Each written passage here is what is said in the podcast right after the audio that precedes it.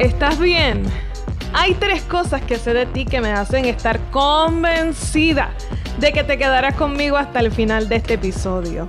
Primero sé que has perdido grandes oportunidades por no comunicar bien tus ideas. Sé que te has sentido así como que tú lo haces mejor, pero otros lo cuentan mejor. Y sé que estás cansado de intentar que otros te escuchen sin obtener los resultados que esperas. Pues si es así, bienvenido a mi podcast de Pisa y Comunicación. Soy Belma Hernández, estratega de comunicación y tu cómplice para escribir, hablar y persuadir estratégicamente hasta lograr incrementar tus clientes y seguidores. Te pregunto, a la hora de hablar en público, ¿sientes que todo lo que practicaste se te borra de la mente así como por arte de magia? Pues hoy hablaremos con un psicólogo industrial que a su vez es psicólogo clínico, experto en el manejo de emociones y te sorprenderás de lo que puedes lograr cuando descubras cómo puedes dominar esa emoción que te impide disfrutar de la puesta en escena. Pero antes, te invito a visitar mi página en la web belmahernandez.com en donde encontrarás herramientas útiles para ser un comunicador influyente. Y este segmento de la palabra eficaz del día de hoy se lo dedicaremos a la palabra creer. La Real Academia Española define el término creer como tener algo por cierto, sin conocerlo de manera directa o sin que esté comprobado o demostrado. También lo define como tener confianza en algo o en alguien. Y precisamente es su definición lo que nos permite hallar el tesoro de la palabra creer. Cuando tú crees en algo, no necesariamente tienes que haber comprobado su existencia de forma tangible o evidente para creer en eso. Precisamente por eso es que creemos. Cuando confiamos en alguien, lo hacemos porque no tenemos total certeza de que nunca nos fallará. Reconocemos la vulnerabilidad del proceso de confiar, pero aún así confiamos y creemos en esa persona. Y que muchas veces creemos en alguien y luego nos decepciona. A todos nos ha pasado. Pero asimismo, pasa el tiempo, perdonamos y volvemos a creer en otros. Sin embargo, qué difícil es volver a creer en nosotros mismos cuando fallamos en un objetivo o en una meta que nos hemos trazado. Somos crueles, somos injustos y hasta nos cuesta perdonarnos a nosotros mismos. Me parece que el conocimiento de nuestras limitaciones nos hace dudar de lo que somos capaces de lograr. Pero si te fijas en la definición de creer, Creer en ti mismo implica tener certeza por aquello que no has comprobado aún. Dar por cierto algo que aún no conoces.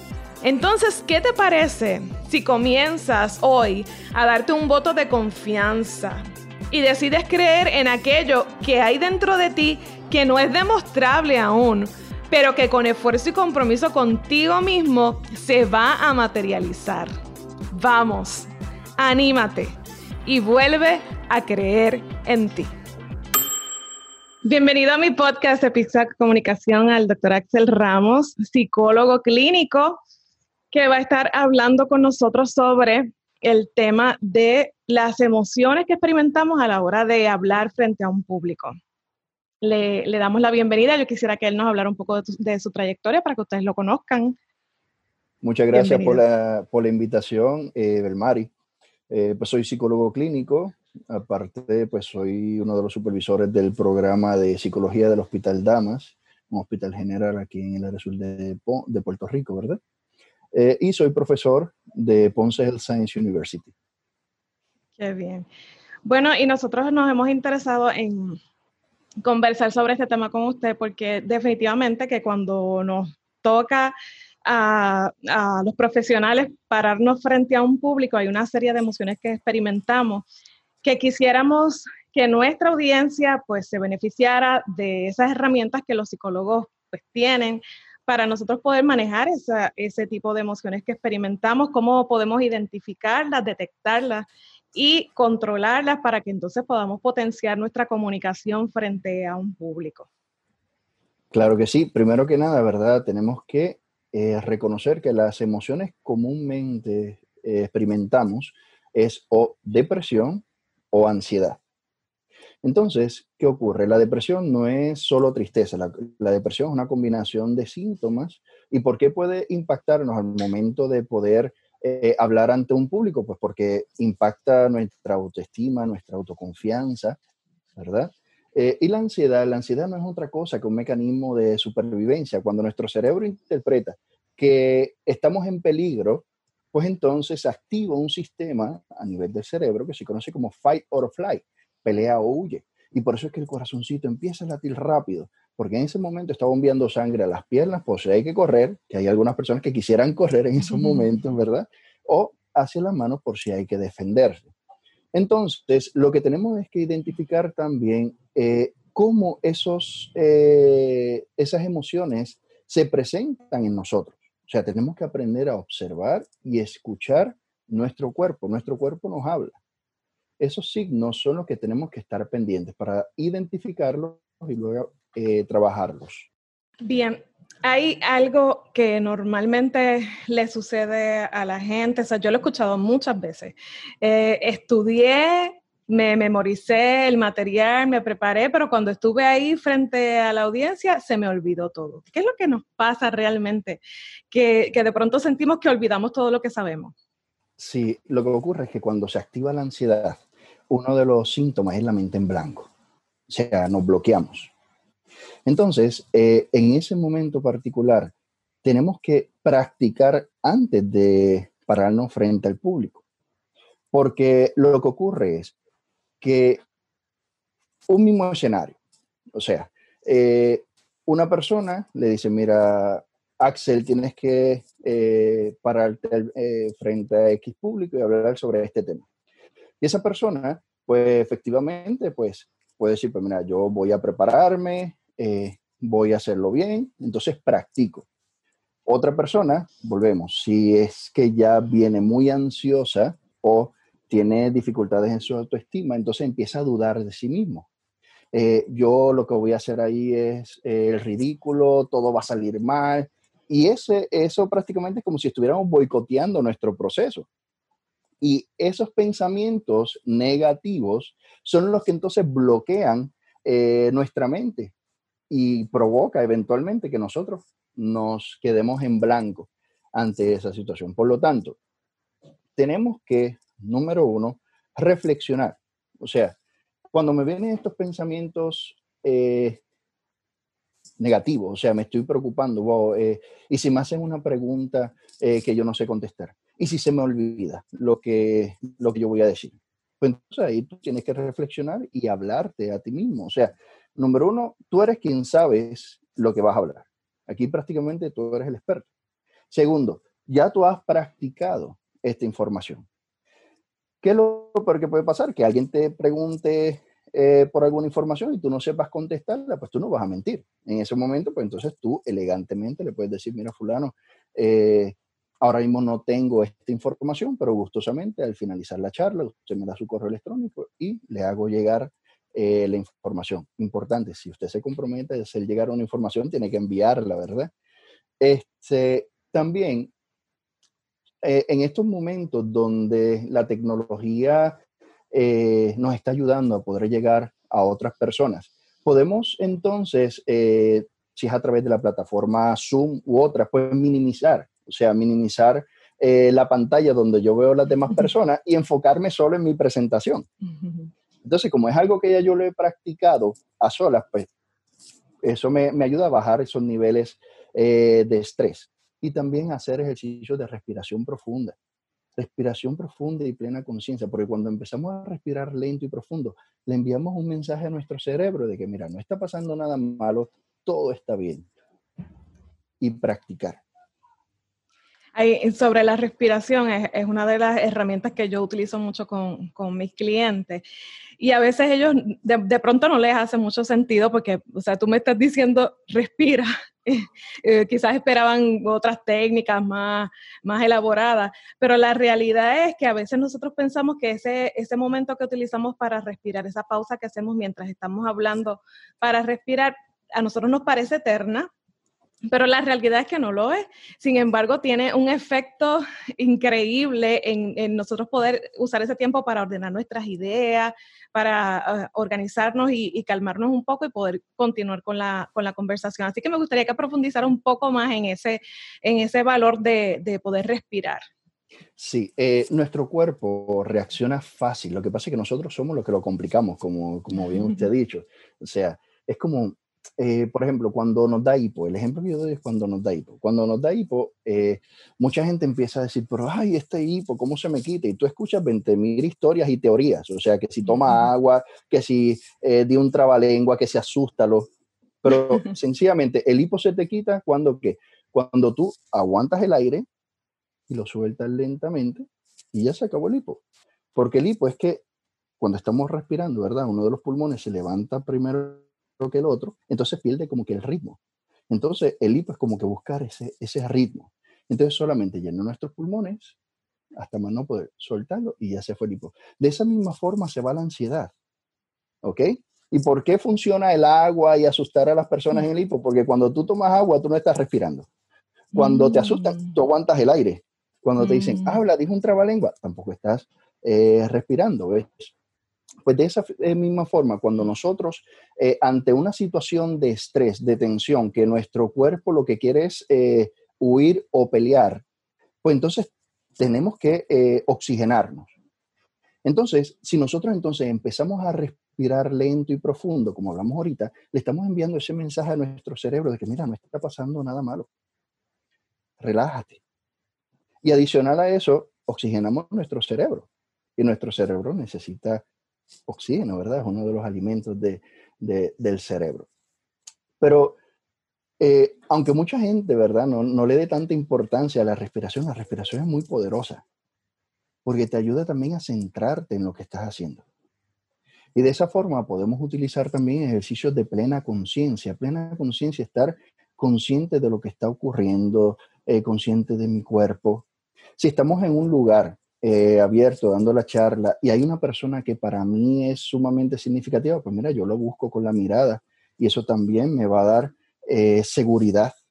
Por lo tanto, les recomiendo, y algo importante de la respiración, tenemos que practicarla.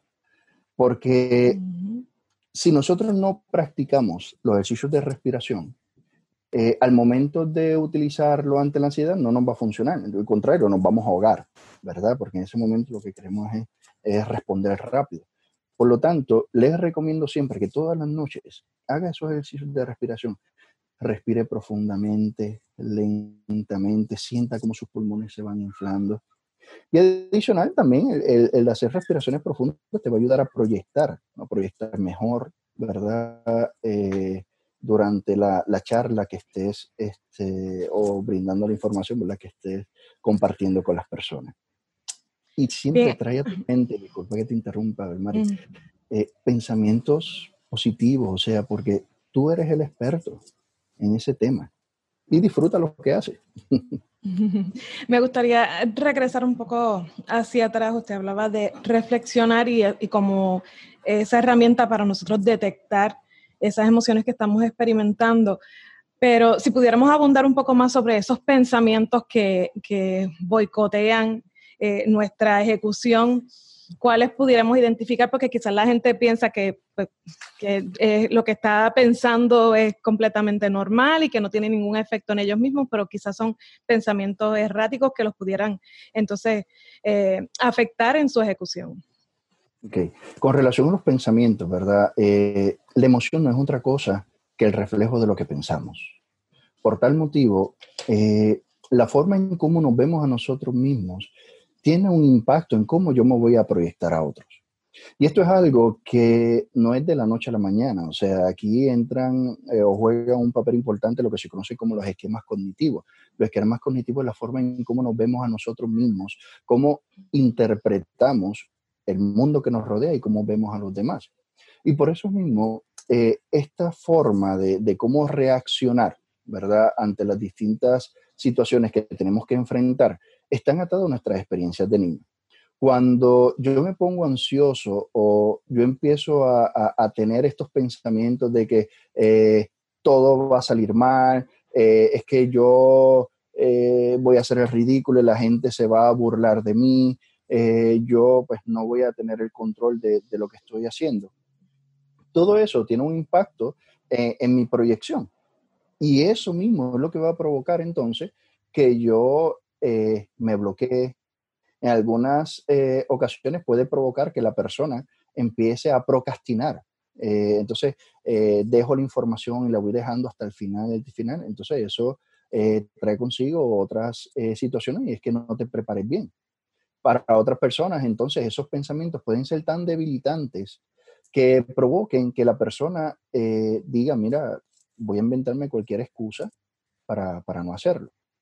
Y en ocasiones eh, también puede somatizar. ¿Qué es somatizar?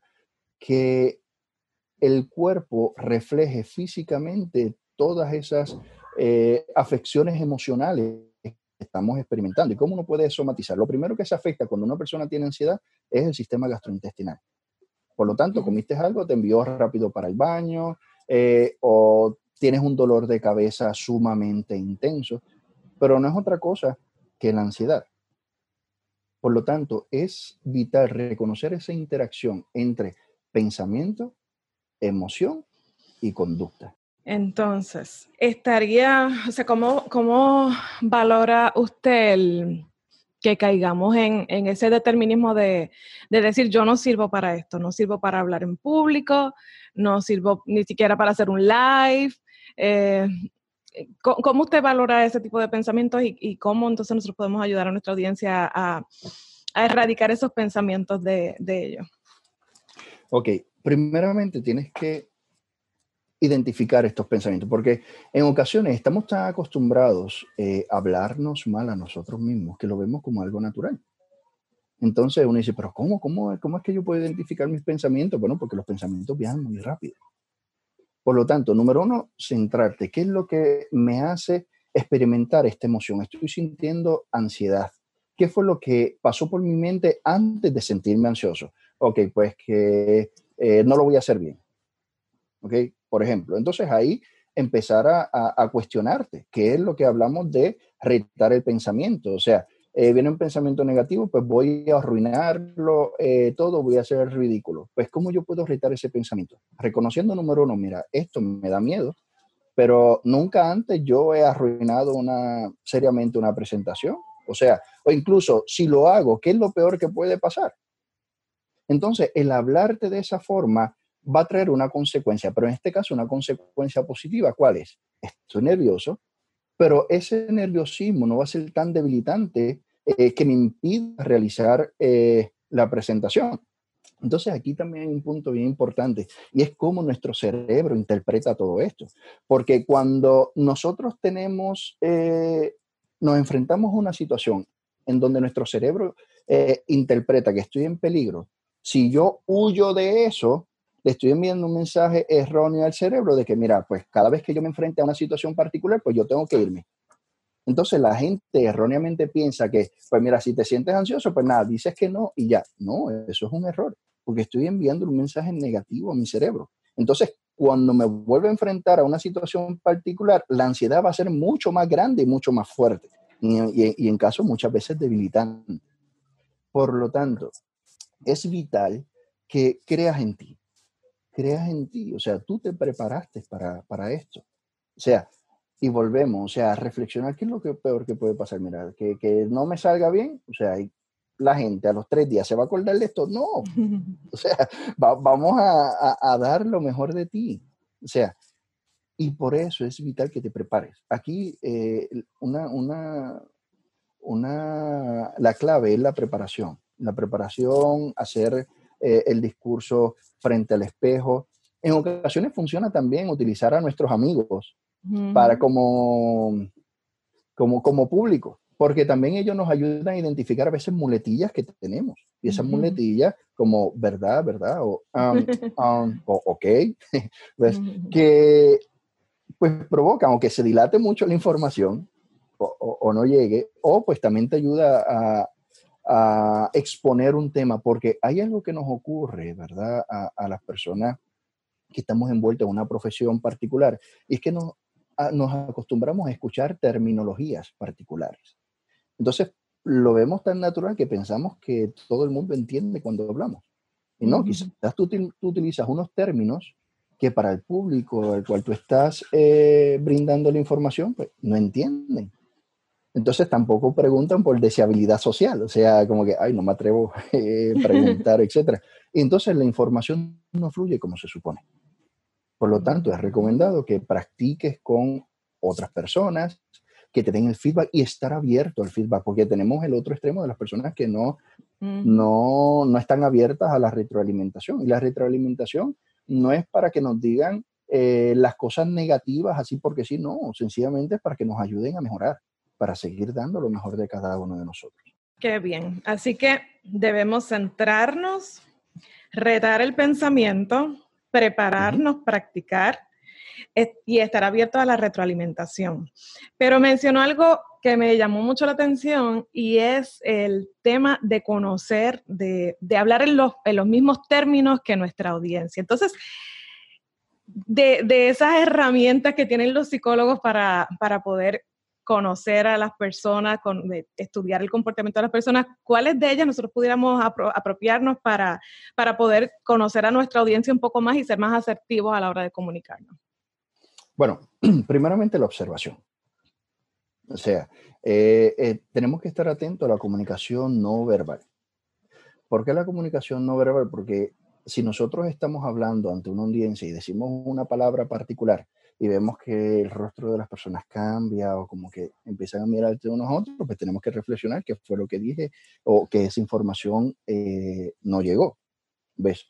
Eh, y segundo, por eso es importantísimo, eh, Belmari, cuando vamos a prepararnos para dar una charla, eh, preguntar siempre las edades de las personas que van a estar allí, la profesión de, de estas personas, para ver si tenemos que ajustarnos ¿verdad? En cuanto a la información que vamos a estar eh, brindando y facilitando. Algo que yo utilizo mucho, ¿verdad? Con, con, con, las personas a las cuales yo voy a dar alguna, alguna charla, es que yo les digo, mira, en cualquier momento ustedes me pueden interrumpir para, para aclarar eh, alguna duda, alguna pregunta que, eh, que surja y que no se me vayan con dudas de, de la presentación, ¿verdad? Para asegurarnos que, que la información llega. Bien, así que tenemos que observar a nuestra audiencia y sobre todo ese lenguaje no verbal para, para entonces considerar si están recibiendo nuestro mensaje y hacer ajustes de momento. ¿Algún consejo a la hora de, prepararnos, eh, además de, la respiración, alguna otro tipo, herramienta para, ese proceso de preparación y, poder nosotros manejar y controlar esas emociones que experimentamos antes de, hablar frente a un público? Claro, hablarte positivo a ti mismo. Estamos más acostumbrados a hablarnos cosas negativas. Vamos a hablarnos positivo, o sea, yo puedo. Eh, yo conozco esta información.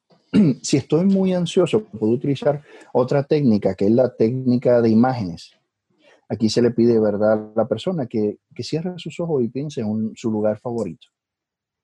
Entonces, si piensa mucho en ese lugar, el cuerpo comenzará a experimentar esos sentimientos asociados con ese lugar. Y si es un sitio eh, placentero, pues entonces va a sentir emociones placenteras porque nuestro cerebro tiene esa capacidad de crear lo que son reacciones emocionales basadas completamente en los pensamientos. Por lo tanto, hay que utilizar esta técnica a nuestro, a nuestro favor. ¿Ok? Eh, otro, otro, otra recomendación, ¿verdad? Es la organización.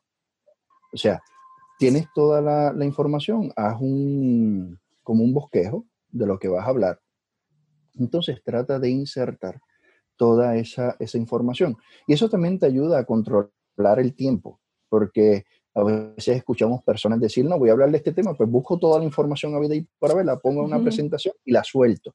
Y no, y de momento te diste cuenta que si tú eres de los que hablan mucho, pues no te dio tiempo, entonces tienes que empezar a cortar información.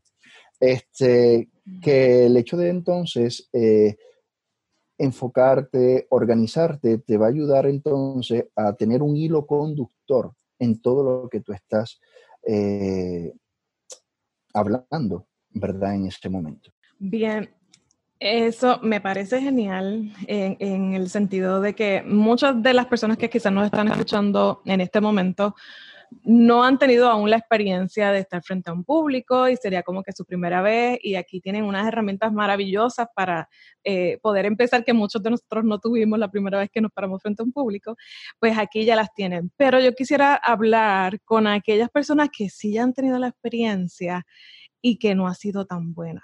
¿Cómo nosotros cambiamos esos pensamientos que están arraigados en, algo que vivieron, que quizás no fue tan agradable eh, respecto al hablar en público?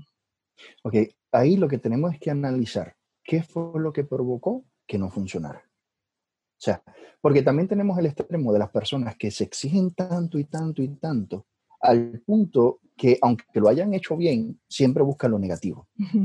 Entonces están como autosaboteándose sus procesos.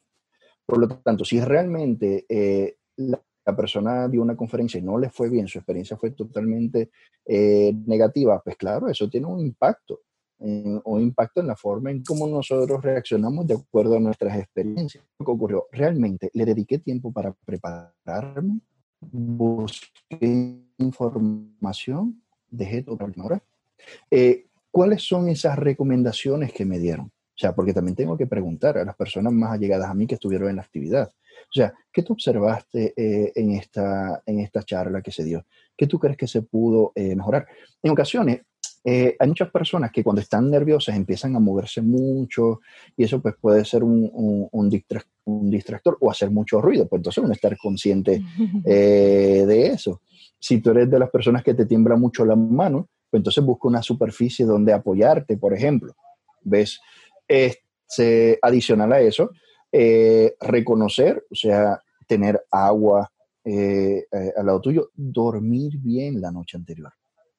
Porque en ocasiones pensamos que, y ocurre, que, nos amanecemos preparando la mm. presentación y no descansamos bien, pues nuestro cerebro se agota nuestro cerebro se agota. Y por eso eh, la recomendación que dimos ahorita de darle o la presentación o hacer la presentación frente a otra persona, pues nos ayuda a ajustar la información, porque en ocasiones estamos nosotros tan inmersos en la información que nuestra cabeza está todo claro, pero la en el momento del delivery, pues entonces ahí no llega, no llega la información. También tenemos que ver si fue que, discúlpame, pero si fue que ah, eh, personas pues, vi que o que se estaban aburriendo, por ejemplo, pues entonces tengo que ver cómo es mi tono de voz. Entonces ahí, por eso, algo que me ha ayudado mucho es, eh, dependiendo del tema, eh, hacer algún chiste entre medio de, de, la información. si veo que una persona se está como que quedando dormida, pues le invito a participar. Entonces, pues se hace como, como, como una dinámica pues, eh, diferente. Quería un poco que, que, nos diera si tenía algún tip eh, para ese, ese lenguaje no verbal que a veces es tan difícil de controlar. Cuando estamos frente al público, a veces ni nos damos cuenta de, de las muecas y, y, las cosas que hacemos. ¿Cómo, ¿Cómo podemos ser más conscientes y entonces aprender a controlar esa, esa, esa el lenguaje no verbal? Sí, ahí es bien importante la ayuda del otro. O sea, la ayuda del otro y reconocer, porque hay personas que levantamos las cejas, ¿verdad? De momento, y si alguien eh, nos pregunta algo que no esperábamos, pues como que no, no nos sorprendemos. Pero entonces ahí es tú estar consciente de cada eh, movimiento que tienes a nivel facial, pero también a nivel corporal. Y reconociendo, o sea, así sea que alguien comentó algo públicamente, o sea, en la misma eh, reunión que, no está de acuerdo con nuestros planteamientos, etc., eh, agradecerle por su comentario, o sea, muchas gracias por, por su observación. Este, y de igual forma, si eh, la persona está incorrecta, ¿verdad? En, los planteamientos que nos está eh, brindando, pues tenemos entonces ahí la oportunidad para, para poder eh, aclararlo. Pero esos no verbales eh, también ayuda a cuando nosotros practicamos, una técnica bien chévere es practicar frente al espejo, no sé si usted lo ha hecho, pero cuando es un, un, tema eh, particular, pues ayuda, ¿verdad? El practicar también uno frente al espejo, porque si uno se está observando eh, los gestos que hace,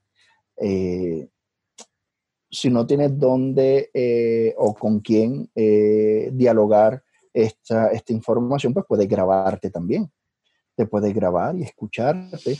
Eh, cuántas veces en, la conversación dijiste, ¿verdad? ¿verdad? o, cualquier otra, eh, otra muletilla. Pero por eso es bien importante, Belmari, el, el autoconocimiento, o sea, leer nuestro cuerpo, porque no podemos esperar a que tengamos la ansiedad en high para poder actuar. Y, la ansiedad se manifiesta de distintas formas. Hay personas que cuando están ansiosos, pues primero su corazoncito empieza a latir, hay otros que empiezan como que a apretar los puños, ves, hay otros que empiezan a sudar. Es cuestión de cada uno reconocer cómo fisiológicamente su cuerpo reacciona ante la ansiedad, para entonces de esa forma, cuando está comenzando, pues empezar a implementar alguna técnica para evitar que vaya creciendo. Qué bien. Me parece súper interesante lo que hemos estado hablando. Modo de cierre, algunos comentarios finales eh, sobre el manejo efectivo de nuestras emociones a la hora de hablar, de, hacer una presentación, de hacer una entrevista. Eh, sus comentarios finales.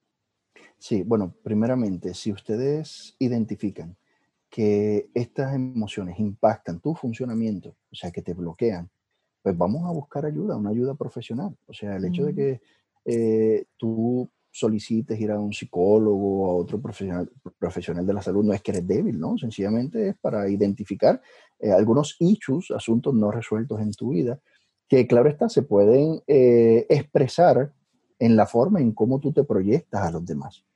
Este, segundo, como hablamos ahorita, o sea, eso es algo que tenemos que tatuarnos en la piel. Cree en ti. O sea, cree en ti. Tú eres el, experto o la experta eh, en ese tema.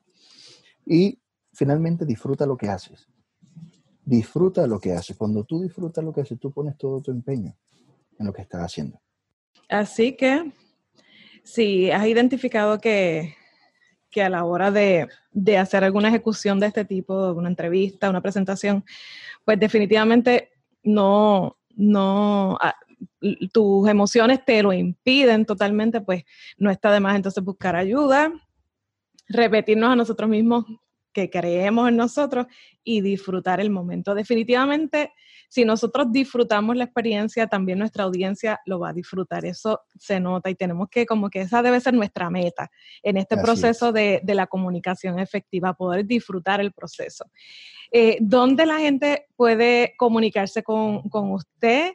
Eh, dónde lo pueden contactar, sus redes sociales, eh, dónde lo pueden pues, seguir. Estamos a través de las redes sociales, le pueden dar like a la página de Facebook, doctor Axel Ramos. Eh, también Axel Ramos Luca, ¿verdad? Doctor Axel Ramos Luca, también a través del teléfono de la oficina, el 939-413-8792. Bien, estamos felices de este tiempo que nos ha dedicado, agradecidos por todas estas herramientas que nos ha brindado en, este tiempo y ojalá que no sea la, última vez que podamos tenerlo en otras ocasiones para seguir compartiendo con nuestra audiencia. Eh, quisiera que, repitiera su número de teléfono y, su nombre para que lo pudieran eh, localizar en, sus redes sociales y en su oficina. Doctor Axel Ramón Lucas, psicólogo clínico, estamos a través de Facebook el teléfono de la oficina es 939 413 8792. Muchas gracias por la oportunidad. Estoy sumamente contento de poder colaborar y estoy a su disposición siempre. Muchas gracias. Vamos a hacer la foto antes de irnos porque cuando termine la grabación tengo que cortar. Bueno, vamos a hacer la foto aquí. Ahí quedó. Pues estamos, dos. Gracias, un millón. Si no, por este tiempo estoy a tu disposición. Sí, cuando esté listo le compartimos el enlace para que lo escuche. ¿Ok? Y cualquier cosita, pues me dejas saber. Que tengan lindo día. Gracias. Igual. Bye. ¿Y ya estás listo para disfrutar tu próxima puesta en escena? Yo creo que sí, estás listo. Es un asunto de creer en ti. ¿Qué te parece si grabas un video hablando sobre algo que disfrutas hacer y lo publicas en tus redes? Haciéndome un tag para yo ir a ver cómo aplicaste lo que aprendiste hoy. ¿Te anima? Quiero verlo. Recuerda que a la hora de hablar frente a un público, debes primero prepararte y practicar. Debes dormir bien la noche antes. Debes concentrarte en lo que estás haciendo. Retar esos pensamientos negativos. Número 5, estar abierto a la retroalimentación. Número 6, creer en ti. Y por último, número 7, disfrutar el momento. Y yo estoy muy feliz He disfrutado muchísimo este tiempo contigo. Estoy feliz de que te hayas quedado hasta el final de este episodio. Valoro mucho tu tiempo y tu atención. Me importa tu desarrollo y tu crecimiento, por eso te espero en el próximo episodio. Y recuerda que si te gustó este podcast, deja tu review de 5 estrellas en iTunes, taguéame en tus posts sobre el tema de hoy para saber qué te pareció. Y no olvides que si tienes algo que decir, dilo estratégicamente porque tú eres el mensaje. Hasta la próxima.